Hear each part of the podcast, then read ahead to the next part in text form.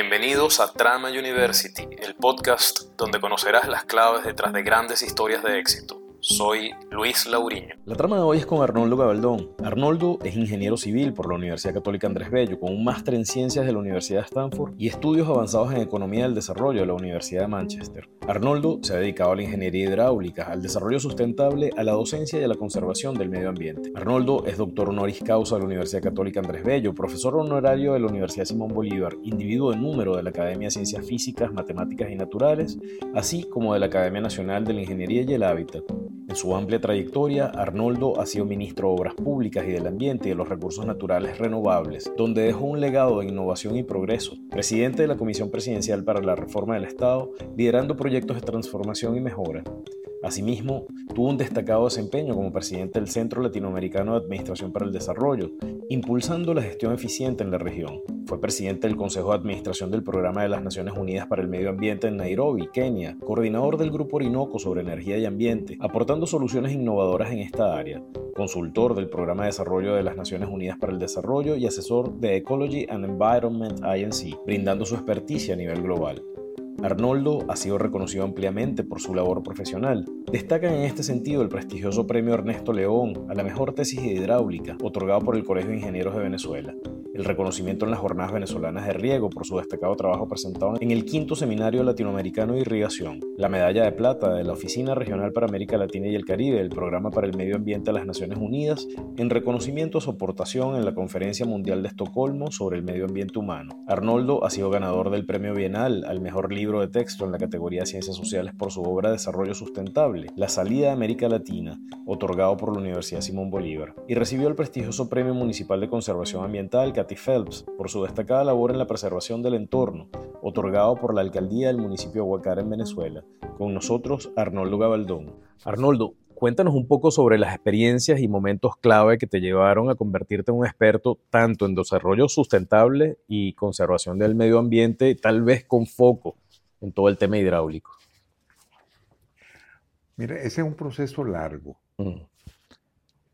Eh, mi padre muy preocupado por la educación de sus hijos y sobre todo por la educación del hijo mayor. Vivía preguntándome, ¿qué quieres tú hacer en la vida?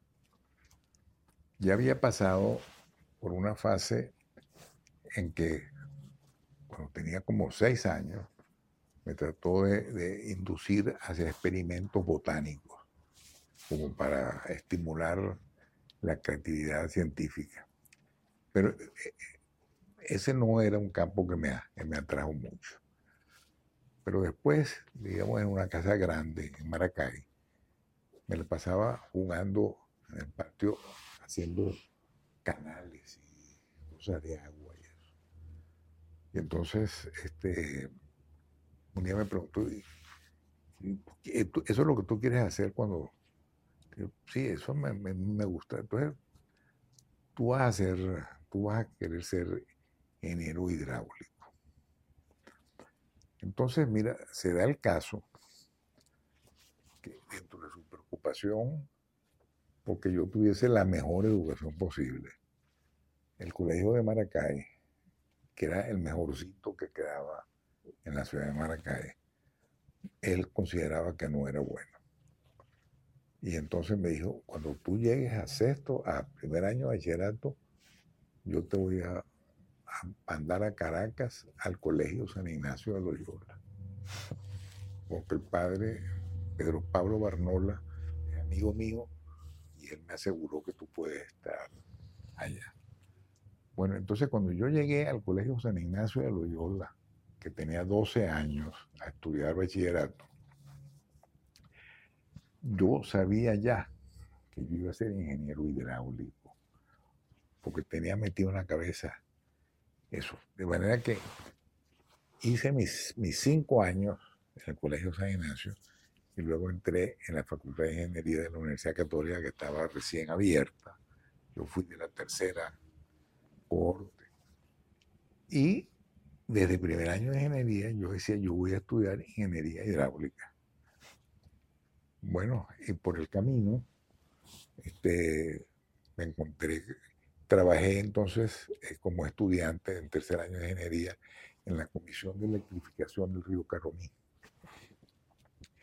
Y allá había un ingeniero, hijo del doctor Isaac Pardo. ¿En qué año fue eso, Arnoldo? Eso fue en el año 56. Ok. Este, el doctor, el, doctor Arturo Pardo, hijo de, Isaac Pardo, había estudiado en la Universidad de Stanford.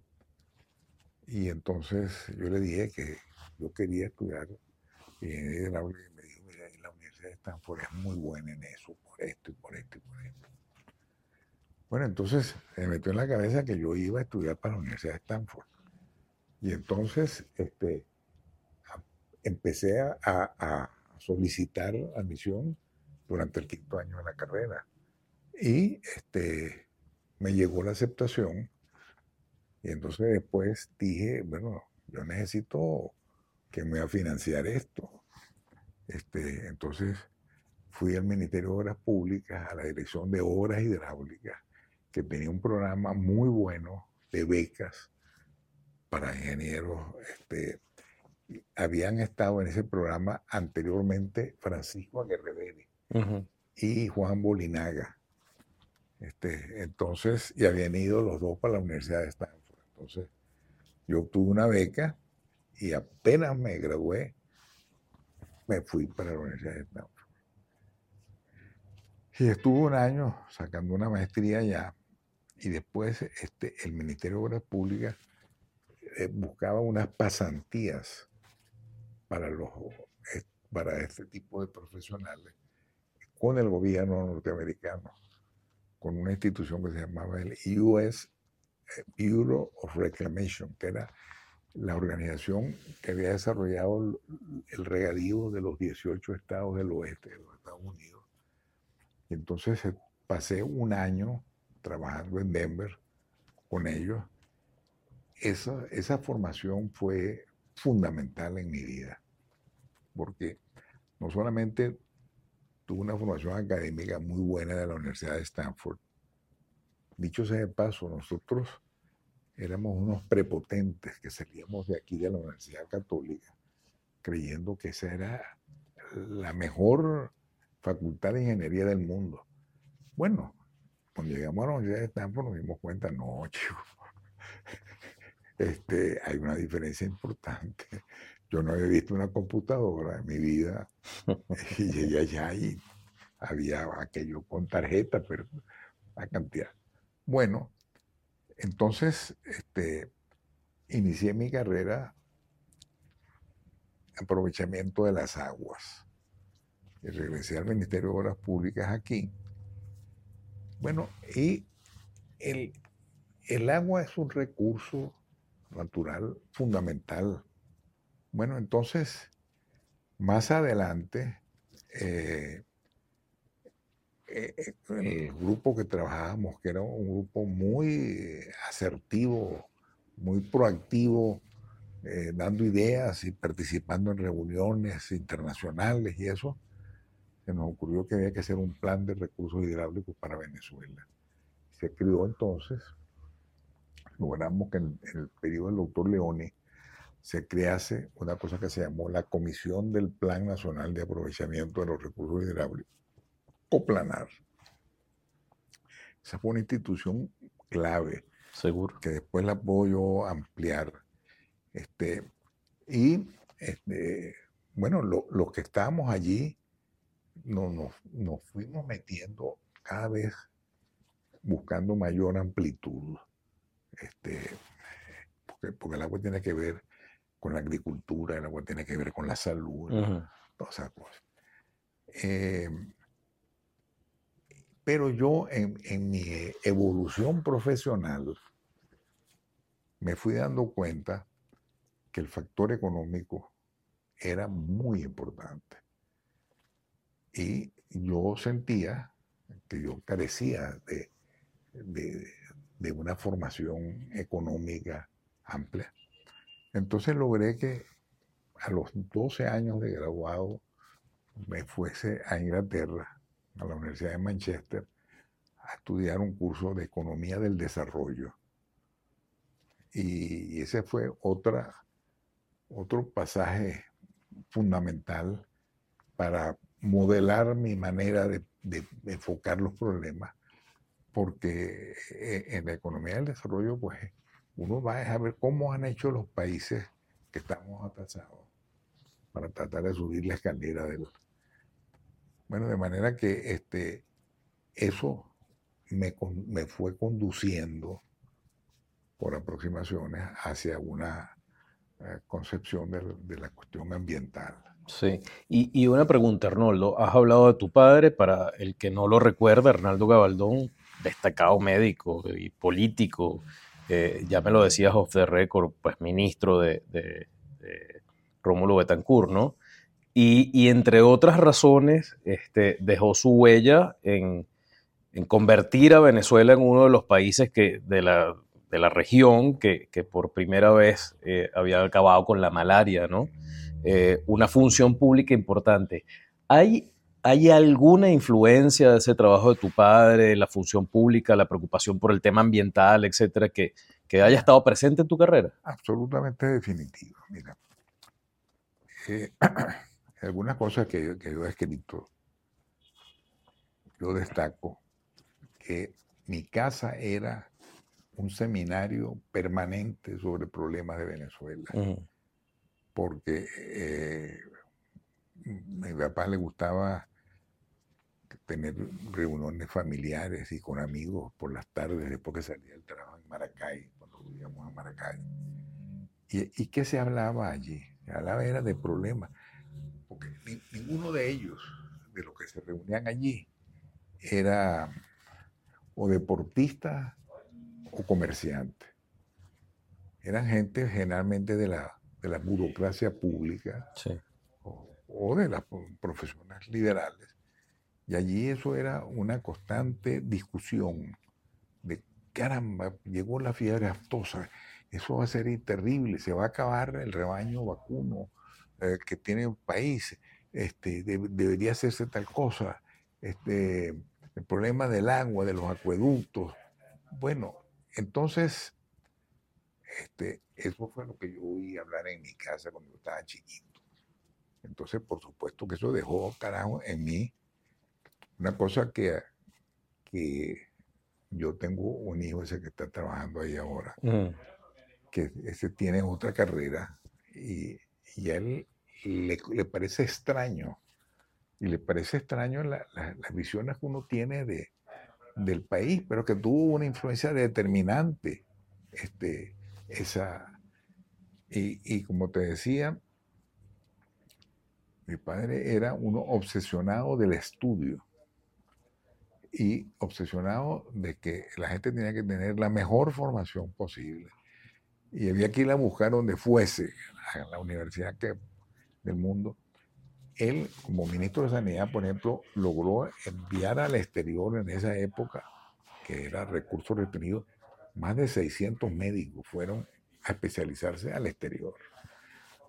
Bueno, entonces, este, ese, ese era un ritornelo que había en mi casa, y eso tuvo un efecto muy grande eh, en mi vida. Bueno, y me temo que si proyectamos eso y vamos a pegar un salto hasta el presente, si, si proyectamos eso, eso explica en buena medida porque tú hoy en día eres uno de los líderes y fundadores del, grupo eh, Orinoco, ¿no? Nos, ¿Nos puedes hablar un poquito de eso?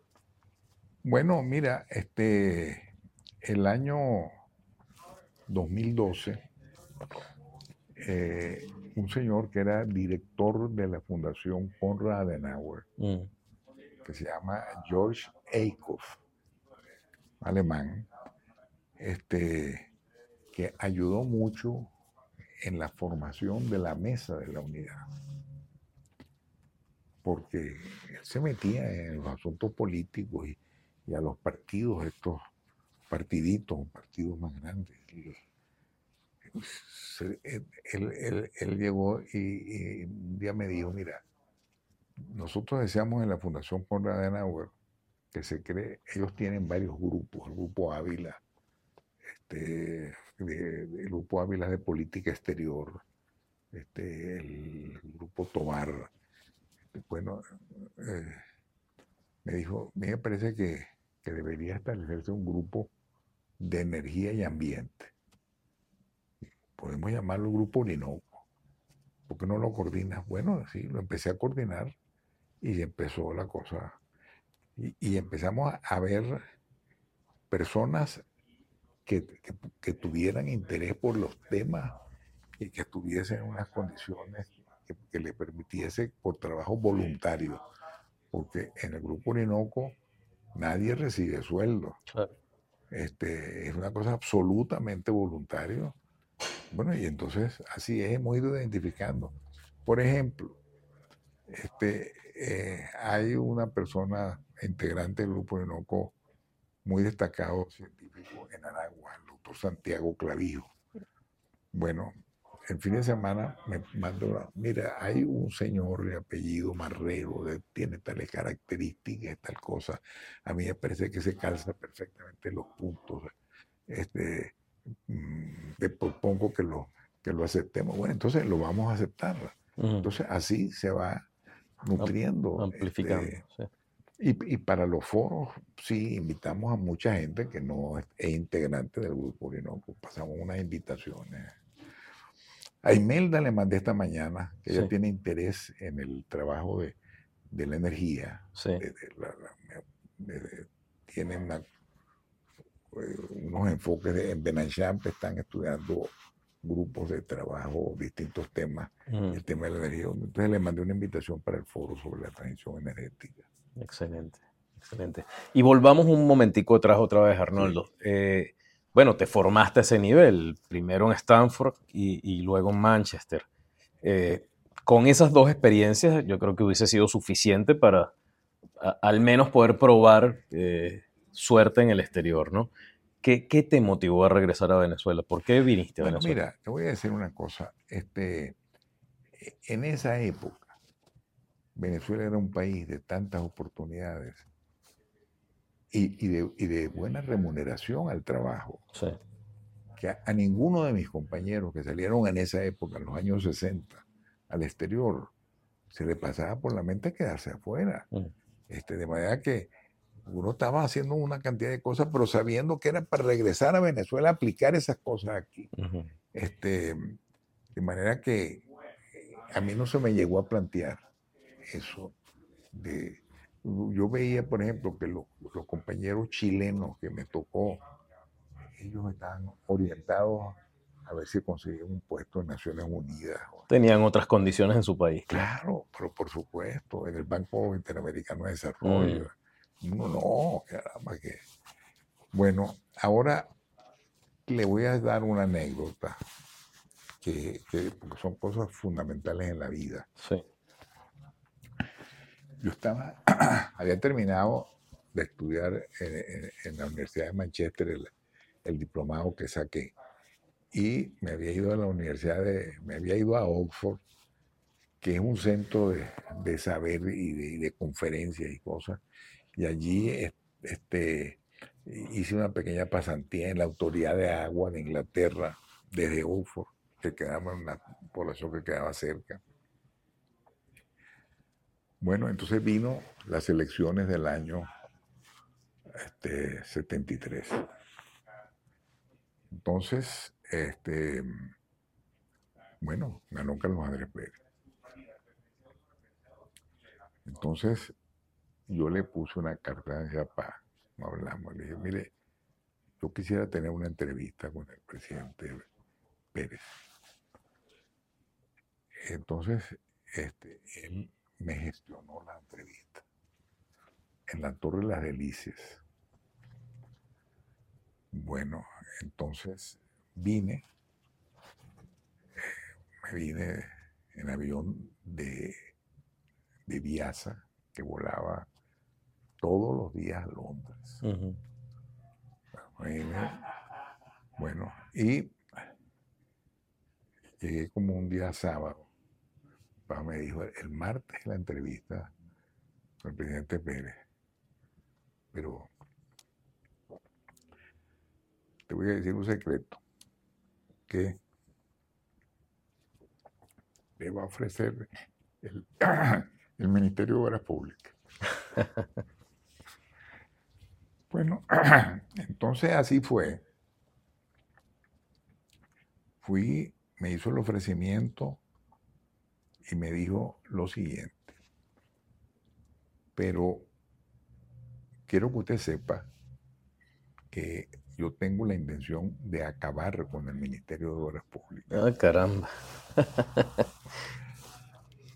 Entonces yo le dije, bueno, mire, este, eh, eso que podría parecer malo es una cosa que yo comparto, porque yo tengo unos artículos de prensa y unas ponencias que he escrito sobre la necesidad de reestructurar y sacar un ministerio este, de recursos naturales. Entonces, entonces me dijo, bueno, mire, pero yo en mi acción de gobierno, que así se llamó un folleto de su programa de gobierno, yo ofrecí que voy a crear el Ministerio de Agricultura y Cría y los Recursos Naturales Renovables. Entonces yo le dije, yo no estoy de acuerdo, presidente, con ese paso. ¿Por qué? porque el Ministerio de Agricultura y Cría es un demandante de recursos naturales. Y si usted le va a encomendar la administración de los recursos naturales, va a ser juez y parte. Hágame el favor y me prepara un memorando sobre eso. Bueno, entonces salí de ahí y llamé al doctor Pedro Pablo Aspurua, que era un, había, eh, un asesor del Ministerio de Obras Públicas y un tutor mío profesionalmente. Y, a, otro ingeniero, Useche, que, que estaba en Coplanada. Le dije, vamos a preparar un memorando. Preparamos el, el memorándum y yo fui y se lo dejé ahí en la, en la Torre de las Delicias.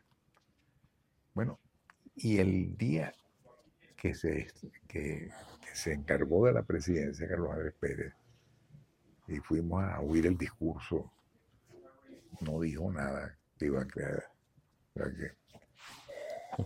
Entonces, este, como inmediatamente después que me encargué, llamé a Alan Brewer Carías que estaba de profesor de la cátedra Simón Bolívar en Cambridge. Y que mientras que estábamos en Inglaterra, pues hablábamos por teléfono, nos comunicábamos. Le dije, mira, Alan, tú en tu trabajo en la Comisión de Administración Pública, porque él acababa de estar encargado de la Comisión de Administración Pública con la, la Administración Caldera. Sí había propuesto un proyecto de reestructuración de los ministerios. Entonces yo le dije, mira, aquí hay oportunidades de un estudio para reformar el Ministerio de Obras Públicas en tres ministerios de tal cosa. Si tú puedes venir, yo te, te contrato que vengas para que, para que me hagas bueno, mira, me dijo, sí, sí, cómo no. Este, la semana entrante o 15 días estoy allá. Y, vino, preparó el informe. Lo tengo ahí. Este, eh, y como a, la, como a la cuarta o quinta o sexta cuenta semanal, porque Carlos Andrés Pérez era un hombre absolutamente este, cumplido en, la dinámica de trabajo. Pues le dije, mire, este, aquí está el proyecto sobre transformación del Ministerio de Obras Públicas. Este, entonces, eh, me dijo, mire, lo estuvo viendo, mire, esto lo vamos a hacer, pero en este momento la prioridad del gobierno es la nacionalización de la industria petrolera. De manera que esto yo lo voy a tener para cuando llegue el momento oportuno. Claro. Bueno, entonces, este, yo arranqué como un toro bravo en ese ministerio hacer de todo tipo de cosas, pero ya pensando en que iba a llegar el momento en que había que hacer una, una partición allí. Este, y el año 76, empezandito el año, una cuenta, me dijo, mire, ahora ya decidí que este año va a ser la reforma de la administración pública. Y entonces le vamos a dar este, luz verde al proyecto. A su proyecto. Y usted se va a encargar del... Usted va a ser el ministro del Ambiente. Y usted se va a encargar de ir organizando la cosa. Bueno, entonces ahí me, me, coloqué ya en unos rieles que llevaban, que llevaban a qué? A la creación del primer Ministerio del Ambiente de toda la América y de muy pocos países del mundo, por el año 76, que se aprueba la ley, este, eh, eh, eso era una cosa absolutamente novedosa. Claro, pionera. Pionera, totalmente pionera. Mm. Bueno, de manera que entonces, este, no, pero eh, una decisión tomada a principio del año para, para instrumentarla hacia final, me dio todo el año para la organización y se crearon entonces en el ministerio múltiples comisiones para que estudiaran esto y ya trajimos consultores del exterior este, a que nos asesoraran. Bueno, y entonces así salió esa criatura, que, que, obviamente era un, un impulso en el desarrollo sostenible. Por supuesto. Y fíjate, Arnoldo, eh, nos hemos paseado un poco por todo ese proceso de tu formación, de las experiencias que te llevaron allá a interesarte por estos temas. Y, claro, el sumum de todo eso es poder tener una función pública que, genere, bueno, ya decía, eh, la creación de un ministerio pionero en toda la región y, entre los pioneros del mundo, ¿no? En esta temática que, y, bueno, desde luego ahí hay unos aportes de mucho valor, eh, aunque, bueno, luego ya lo mencionaba al principio cuando te introducía, eh, bueno, todos los reconocimientos luego te han dado. ¿Cuáles consideras que son los factores claves que te han permitido alcanzar ese alto nivel de desempeño y, ese aporte en, estas temáticas al país? Mira, yo diría que ha sido un problema de la formación académica. Sí, eso ha sido determinante. Eso y la educación familiar. Los valores este, que nos inculcó mi padre este, sobre constancia en el trabajo, puntualidad, honestidad este, y, estudio. El estudio, el mantenerlo uno toda la vida estudiando, porque eso es. esa, es la vida. La vida para poder progresar uno y eh, este, estar al día, pues lo obliga a uno a tener que estar constantemente. Ese es el mensaje a los jóvenes. Es el estudio serio y, tenaz y consistente en una sola línea. No eso de estar brincando. De Concentrados, con foco. Así es. Desde tu perspectiva, Arnoldo, ¿cómo crees que la sustentabilidad y la conservación del medio, del medio ambiente se alinean con la identidad venezolana? Yo, diría que yo no encuentro eh, afinidades allí. Este, yo tengo una, una definición para mí de desarrollo sostenible que difiere de la que me parece a mí, es, se, ha, socializado o forma parte del vulgo, de que es un desarrollo que cuida el ambiente. ¿no? El desarrollo sustentable es un desarrollo que sea sustentable en lo ecológico, pero también en lo económico, claro. en lo social, en lo político, en lo institucional, en lo cultural. Ese es un desarrollo sostenible. Entonces, cuando uno enfoca el, desarrollo sostenible desde esa perspectiva, una cosa muy amplia, porque es el desarrollo en todas sus dimensiones. Y, y entonces uno se da cuenta de que la cultura del país no va por ahí. Mm. Y sobre todo en este trance tan doloroso para, para los venezolanos, estos 25 años de retroceso, porque así lo considero yo, de retroceso, este, nosotros lo que nos hemos hecho es apartarnos de lo que es un desarrollo sustentable.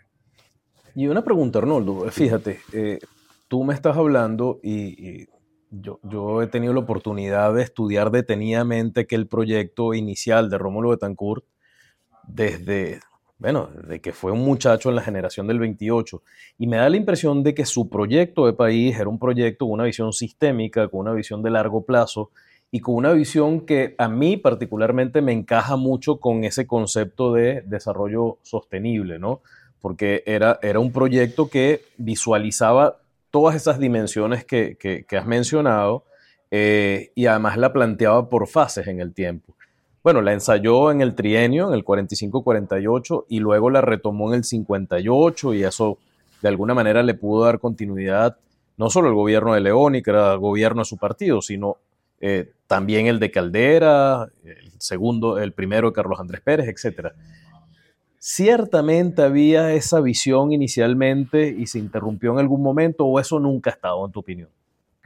Bueno, mira, yo tengo la opinión que no es una opinión propia, sino que se emparenta mucho con algo que le oí decir o que le, leí a Manuel Caballero, que la oposición a Gómez no llegó a tener éxito, porque generalmente estaba promovida por caudillos de la misma estirpe de Gómez y que confrontaban una confrontación por el poder.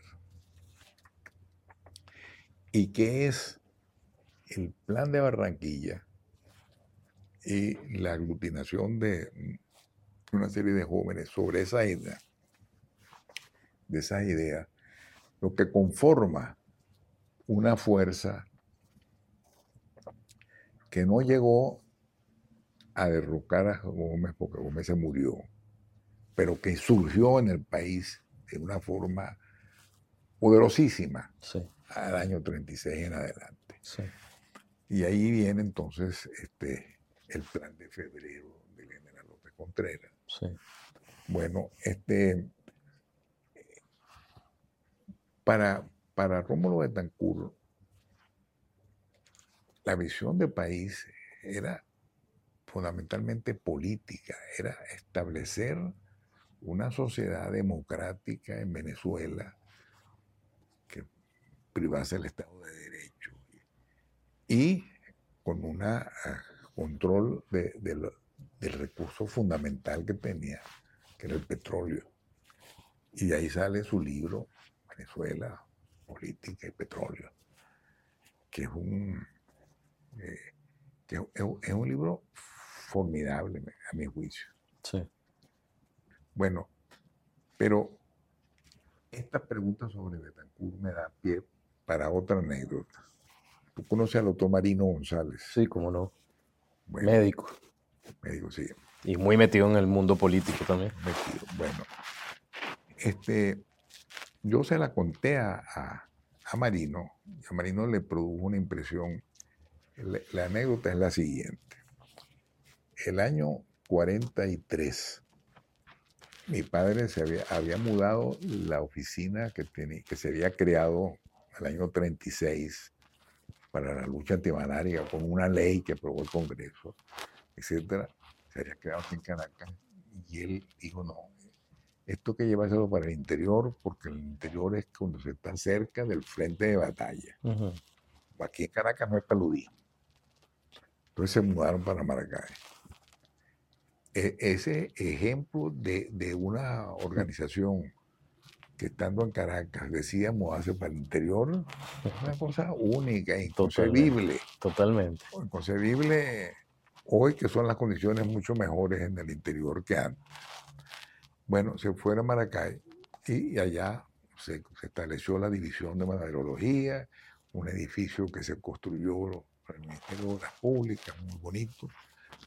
Y un día dice, del año 43, que le llega la secretaria y le dice, mire, doctor Gabaldón, allá abajo está un señor llamado Rómulo Betancur que dice que desea, hablar con ustedes.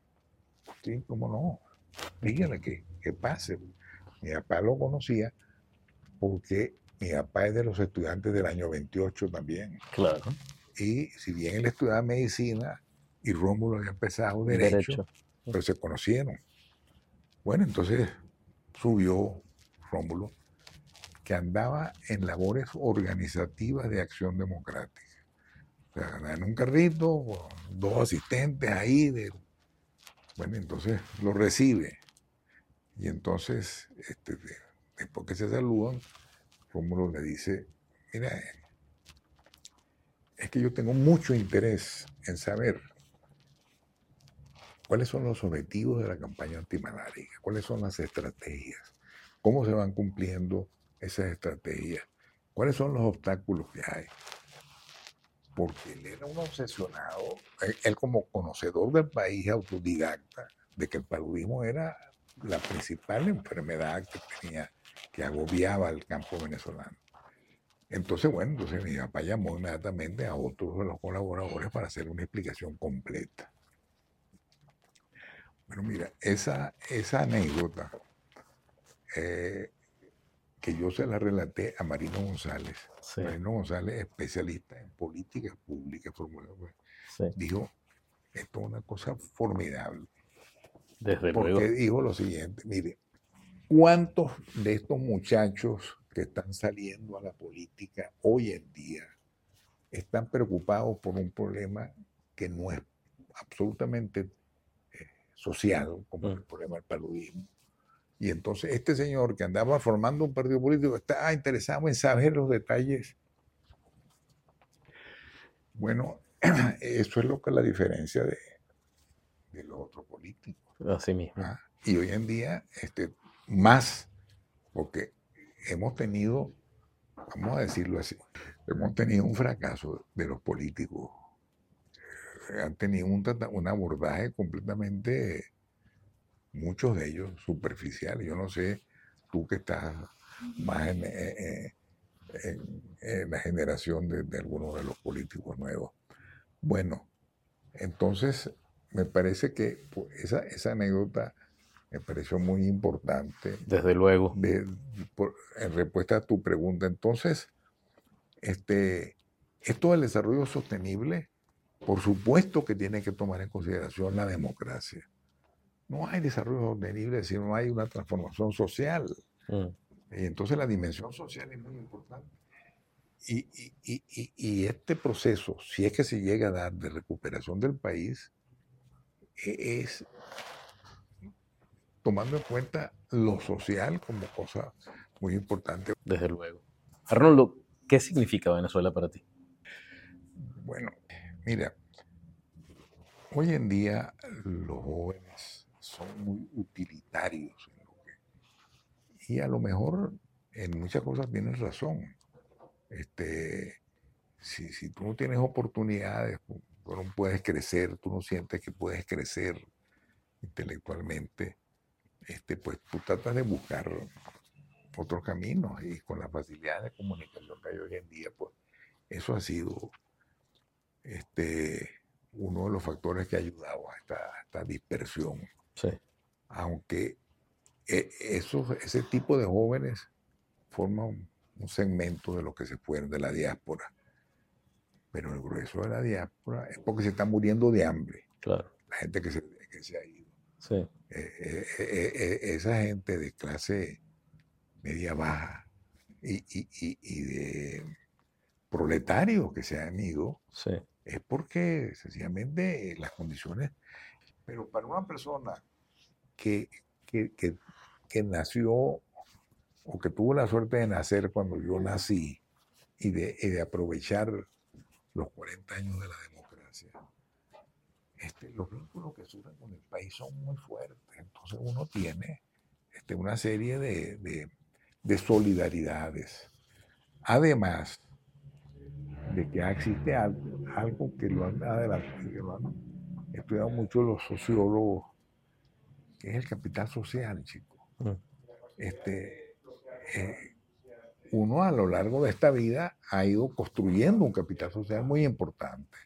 Entonces yo no tengo esa cosa de que ir, porque tener un puesto en un organismo internacional, echar por la borda todo ese capital social es una cosa que... muy costosa. Sí. Arnoldo, en tu experiencia, ¿cuáles crees que son los mayores desafíos que enfrenta el país en términos de desarrollo sostenible? Son de carácter social son fundamentalmente de carácter social. Mira, este, Venezuela es un país muy rico en recursos naturales y aunque hemos actuado inmisericordiamente contra ellos, tiene todavía, digamos, una suerte de colchón. Que hay que cuidarlo, obviamente. Pero en este momento es el, el, hombre, e, es el elemento humano el que, el que está padeciendo lo, peor. Y entonces hacia el desarrollo sustentable tiene que empezar por evitar que se nos acabe el, elemento humano que se nos.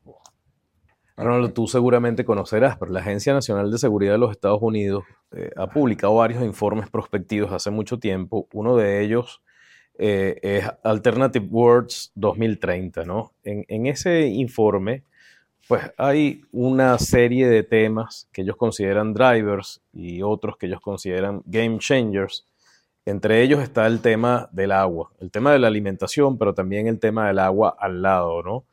Y, hacen, bueno, todo un análisis prospectivo sobre el agua en el mundo y lo acompañan con un mapa de calor. Cuando uno ve ese mapa de calor al 2030, que es mañana, literalmente, uno no puede dejar de alarmarse porque está en rojo, queriendo decir el rojo, pues una situación muy grave, está en rojo prácticamente este, el mundo entero, ¿no? Problemas con, con el acceso al agua en todo el globo. ¿Cuáles crees que son las acciones claves que se deben tomar eh, en, los países y en la comunidad internacional, incluida Venezuela, para hacer eh, eh, frente a una crisis como la que menciona este informe y asegurar, digamos, una gestión sostenible de ese recurso vital en el futuro? Mira, nosotros, un, grupo de como de 20, creo que son 28 autores, este, promoví, eh, yo como coordinador de un comité editor con la Fundación ah, de Empresas Polar, les vendí un proyecto de hacer un libro sobre la problemática del agua en Venezuela. Entonces hicimos un libro que se llama Venezuela, este, escasez, escasez dentro de, una, dentro de la riqueza hidráulica. Una, una cosa esa, no me acuerdo exactamente el título. Publicamos dos volúmenes hace ya como siete años.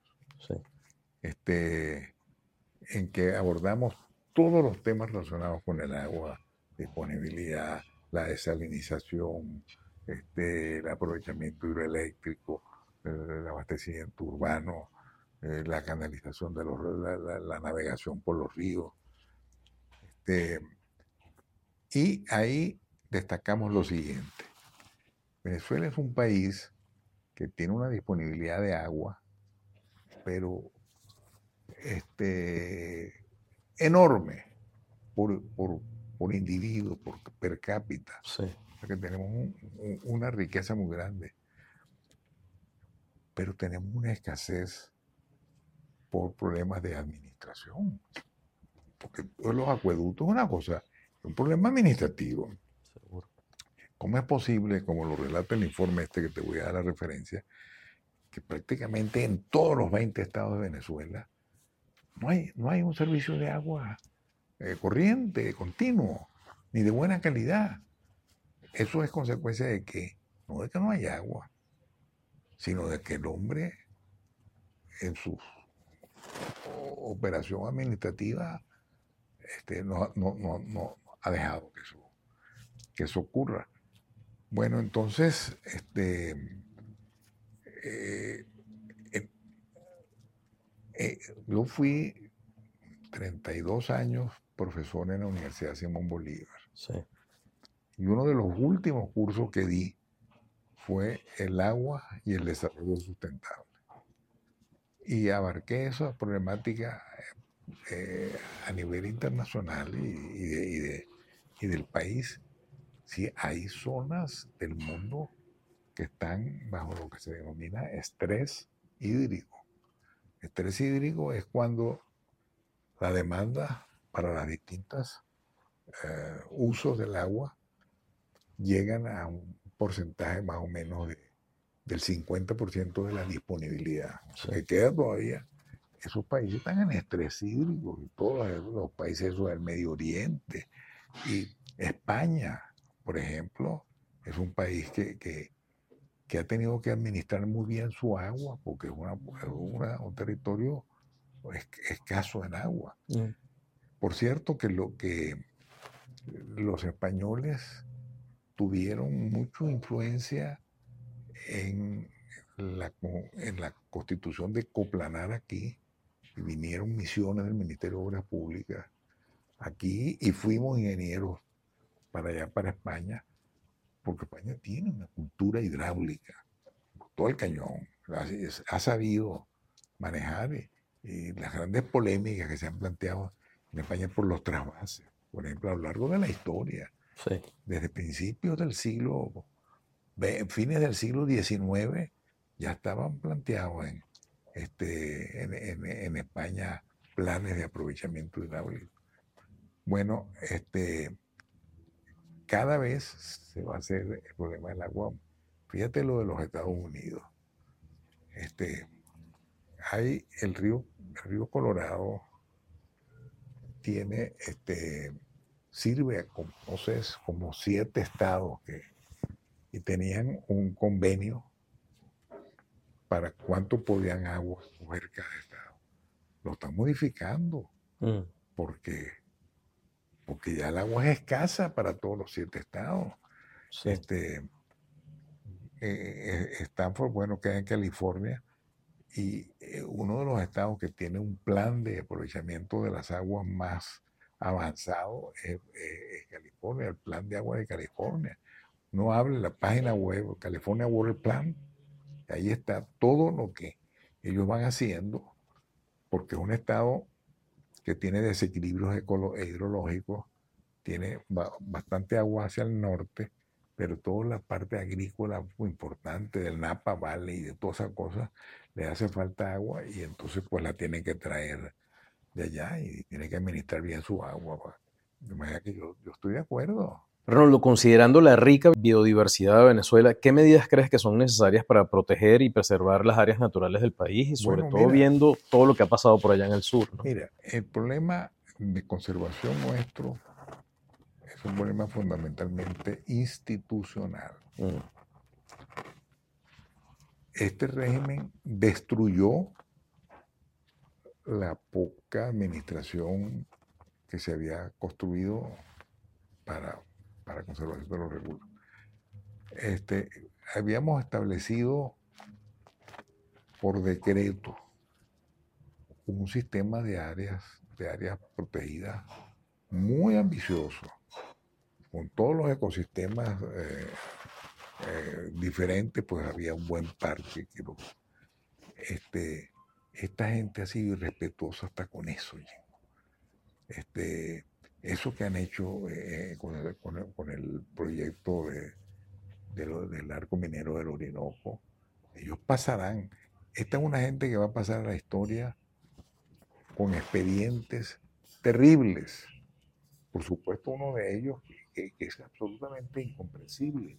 Matar la gallina de los huevos de oro. Hmm. Cómo destruyeron la industria petrolera, que era la que les podía servir a ellos para las ansias de, de controlar el mundo y de ser la gran potencia. Bueno, este, en materia de ambiente, ellos pasan muy mal. El arco minero es, una cosa que a nivel mundial tiene este, repercusión hoy en día. Entonces, esa es una institucionalidad que hay que reconstruir. Este, que por ahí veo yo que vienen los, Arnoldo, ¿qué importancia crees que, tiene la promoción de energías renovables en Venezuela? Mira, en ese, en ese foro que vamos a tener esta semana sobre la transición energética, este, vamos a ver cuál es la posibilidad, pero dada la condición actual de Venezuela de estar en ruina y tener que hacer un jalón importante para poder salir de esta situación, a mí me parece que no hay muchas posibilidades para nuevas energías renovables por ahora mm. en un horizonte del año 2050. El año 2050 lo tenemos en, ahí mismo. En las narices. Este, eh, cosa que es lamentable porque tenemos unas riquezas de, eh, renovables, de, de, energía limpia, eólicas y, solares y, eólicas importantísimas. Bueno, este, pero yo creo que no va a haber, porque, porque fíjate, si se consigue un poquito de plata, se lo van a tener que aplicar al sistema eléctrico. Claro. El sistema eléctrico, fíjate, eh, aquí hay otra cosa que, que me da oportunidad para, para ampliarme. Mira, el, país en algunas cosas tuvo un gran acierto y, tuvimos un periodo de grandes aciertos. Fíjate esto. Bueno, arranca la, la, industria petrolera en los años 20 y cada vez nos hacemos más monoproductores y todo. Entonces, habían gente que pensaba, como Betancourt y José de Paso, que pensaba que el potencial hidroeléctrico del río Caroní tenía que ser aprovechado. Tenía que ser aprovechado para hacer un gran polo allá industrial. Bueno, entonces se empiezan por la Corporación Venezolana de Fomento desde el año 46. Se empiezan los estudios ya serios del río, del río Canoní. Y, se descubre el sitio de Guri en esas, en esas eh, eh, cosas oh, preliminares. Bueno, entonces decide el país, bueno, decidió primero construir una pequeña planta, la de Macagua. Y decide meterse por por y van entonces a buscar dinero porque no había plata a los organismos internacionales y con muy buen criterio economicista le dicen, pero bueno, ¿qué locura es esa? Se van a meter ustedes a desarrollar un potencial que cuesta por kilovatio instalado mucho más que la energía térmica, que ustedes tienen allá en grandes cantidades, tienen desarrollado una industria petrolera y tienen gas y tienen petróleo y eso. ¿Por qué no? No, porque nosotros pensamos que esa riqueza del río Caroní nos ahorra petróleo que podemos exportar, porque esta es una energía que una vez hecha la inversión inicial, producir kilovatios en adelante, es mucho más barata que la, que la energía Entonces se da la situación de que en otro país petrolero el 60% de la energía eléctrica la produce una energía renovable. Ahora, este, yo pensando, yo creo que para estos próximos 30 años, para el año 2050, que ya no son 30 años, son menos de 30 años, 20 y pico de años, este, Venezuela no va a tener recursos para meterse a desarrollar otros aprovechamientos hidroeléctricos de ese envergadura. Mm.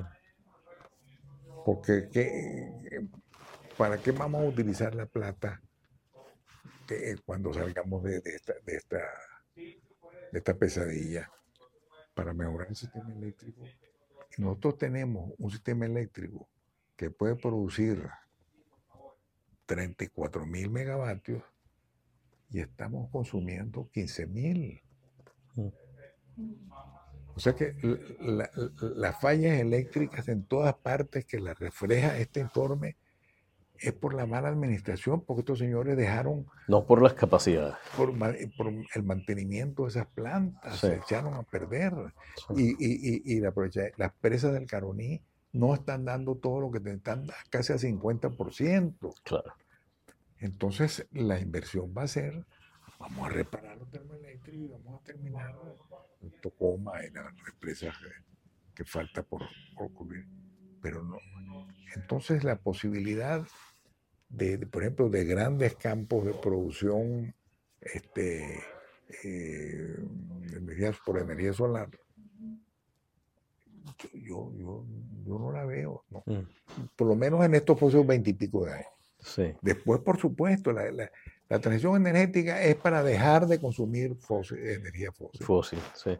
Pero, pero eso todavía le queda como 30 años de vida. Sus añitos, sí. Arnoldo, ¿cómo se podrían promover prácticas de consumo responsable y reducción de, residuos en Venezuela?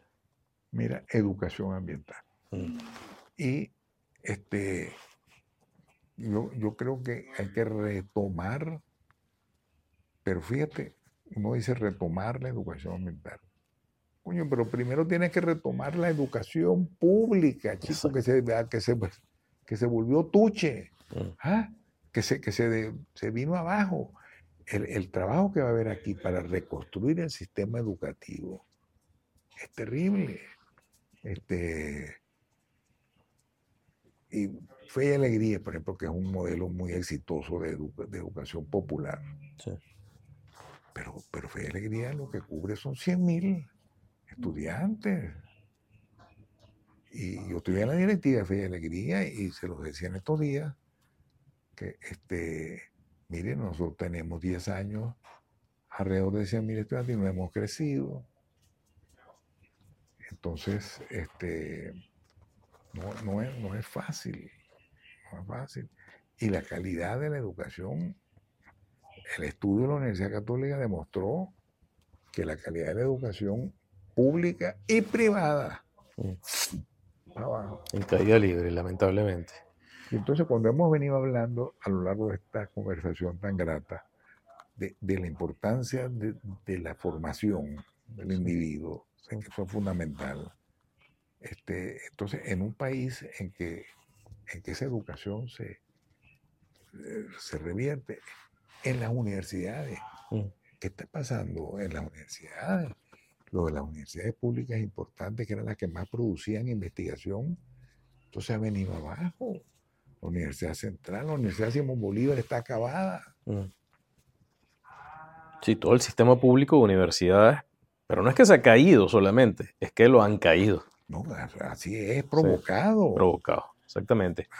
Arnoldo, como líder en el ámbito del desarrollo sostenible, ¿cómo crees que la tecnología y la inteligencia artificial que está tan en boga y que ni siquiera se sabe hacia dónde va, ni siquiera por sus creadores, pueda desempeñar un papel importante en la protección del medio ambiente y la búsqueda de soluciones innovadoras para, los desafíos, digamos, ambientales que enfrentamos. Yo, creo que definitivamente, por ejemplo, que para el cambio climático, que es la amenaza más importante que hay sobre el ecosistema planetario hoy en día, este, la tecnología eh, es la que va a cumplir un papel fundamental este, eso no cabe duda. De manera que yo creo que allí están puestas las esperanzas de poder mitigar ese, ese problema.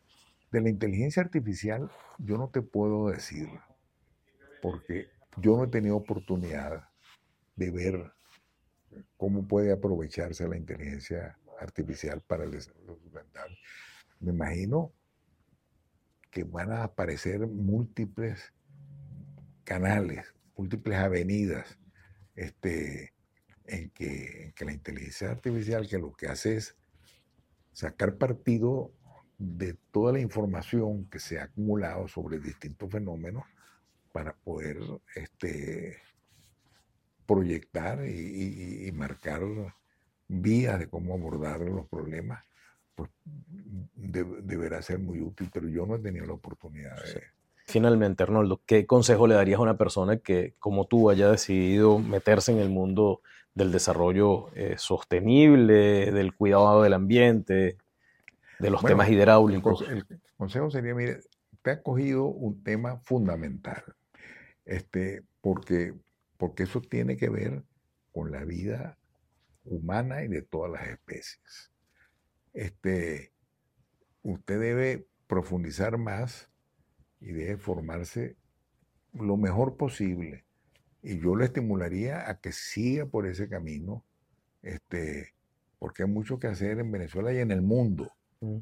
Este, cuando se creó el Ministerio del Ambiente aquí, ahí me decían que eso era una quijotada. Sí, eso es una quijotada. Oh, salir del Ministerio de Obras Públicas para el Ministerio del Ambiente. ¿Por qué es eso, el ambiente? Bueno, eso no era sino el atraso mental del país, el atraso cultural. Este, y lo que habíamos tenido la suerte de ver cómo, cómo y, y de otear hacia dónde iban los tiros, este, mira, les cuento una anécdota. El año 92, que hubo la conferencia del Brasil de Ambiente y Desarrollo, lo que llamó la, Cumbre de la Tierra. yo, fui a la conferencia. Este, después, como a los cinco meses, una gran consultora norteamericana en, en ambiente que era internacional, invitó a un grupo de venezolanos que fuéramos a Búfalo, donde quedaba la sede central de la compañía, para que conociéramos la compañía y para que tuviéramos una especie de taller sobre este, cómo veíamos que era, era la problemática ambiental mundial. Yo recuerdo que yo les hice una, una charla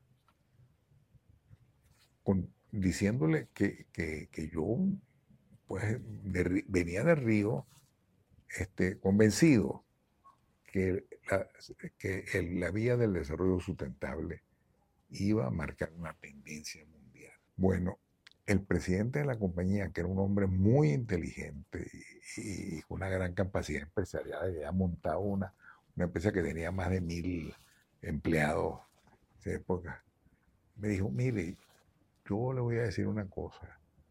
Yo no estoy de acuerdo con ese planteamiento que usted está haciendo. Eso puede ser que sea importante en los países en desarrollo, pero ya en los países desarrollados ya tenemos otros enfoques, ya tenemos esto, la gestión ambiental aquí va encaminada de otra manera. Bueno, a la vuelta de cinco años de eso, hoy en día no hay un líder en el mundo. En los países desarrollados y no desarrollado, que no te hable a ti de desarrollo sustentable. Ese es un término que fue, que se acuñó aquí y que no es una moda, sino que la gente entendió cómo es la mecánica de ese desarrollo y que es fundamental para, para el progreso humano. Entonces, este, estoy publicando un libro por la católica que se llama Las palancas del desarrollo sustentable en que cuento muchas anécdotas de mi vida personal. Y cuento esa anécdota para decir que, que cómo se, equivoca, se equivocaron personas mm. que estaban metidas, que eran exitosos en lo que estaban metidos, en, creer que el desarrollo sustentable llegó para meterse. Eso es una cosa que no tengo yo la menor duda. Arnoldo, gracias por habernos permitido sumar tu historia a nuestra trama y, y bueno, todos los éxitos del mundo con con el grupo Orinoco y con todos los proyectos editoriales que tiene. Muchísimas gracias. Esto fue Trama University. Si quieres conocer más, visítanos en www.tramauniversity.org o encuéntranos en Instagram como Trama University. Recuerda suscribirte y recomendar nuestro podcast. Te esperamos en una próxima edición.